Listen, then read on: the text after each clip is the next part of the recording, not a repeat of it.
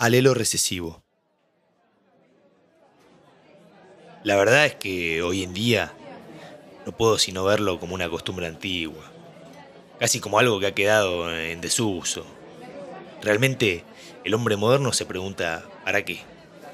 Porque hoy en día tenemos la oportunidad de elegir, de hacer un balance de ventajas y desventajas y...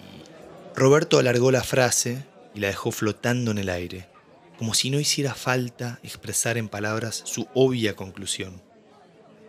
Se amacó un poco en su silla mientras le daba otra pitada a su cigarrillo y soltó el humo mirando el resto del bar, su silla de costado a la mesa, de espaldas a la pared.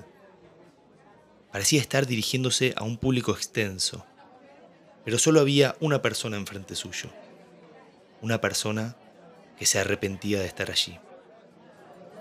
Porque, seamos sinceros, continuó Roberto, en otros tiempos mucho no se podía elegir, era así o así, no quedaba otra. Pero hoy las cosas cambiaron, ya no es necesario ayudar a poblar el mundo, de hecho, todo lo contrario. Ya no está tan ligado como antes el sexo con la procreación. Tampoco hay una presión social hacia las parejas para que tengan hijos, todo eso se acabó, che. Ignacio agregó un poco de azúcar a su café y esperó a que se enfríe todavía un poco más.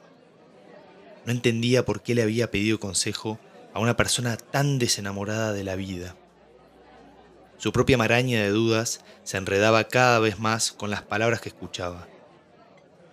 Quiso decir algo, quejarse, pero Roberto volvió a arremeter. Y es que sus ideas siempre tenían principio y final. Eran extrañamente coherentes, irritantemente lógicas siempre lo habían sido. Digo yo, sin todas esas trabas, ¿quién elige hoy tener un hijo? Es hasta, un acto egoísta a veces. Pareciera un deseo de crear una pequeña réplica de uno mismo, ¿viste? para poder castigarla con nuestras frustraciones, nuestros sueños incumplidos, nuestros miedos. ¿Quién está lo suficientemente estable emocionalmente como para poder educar una nueva persona, transmitirle su, su sabiduría, enseñarle al mundo. Casi nadie. Después es lógico que el hijo sienta culpa de haberle robado los sueños a sus padres. Porque es verdad. El tiempo y el dinero invertido se escapan y queda poco al final para explotar los hobbies, las pasiones, lo más querido. El deporte, la música, la escritura, los viajes. Mirá, tenés en tus manos ahora esa decisión Roberto ahora se torcía y lo encaraba, mientras apagaba el cigarrillo en el cenicero. Podés elegir tener un hijo, pero tenés que saber que se te están cerrando muchas, pero muchas, puso un claro énfasis la segunda vez, puertas. Y al final puede, y pasa mucho, vos lo sabés, que haga las cosas mal y tu hijo te termine odiando. Pensalo bien, ya sabes cuál sería hoy en tu lugar, mi decisión. Ignacio apuró su café y se levantó, irritado con el otro hombre, irritado consigo mismo, y dijo, lo voy a pensar. La conversación estaba tácitamente terminada, y los dos pagaron y salieron a la calle Corrientes, donde una leve llovizna los esperaba.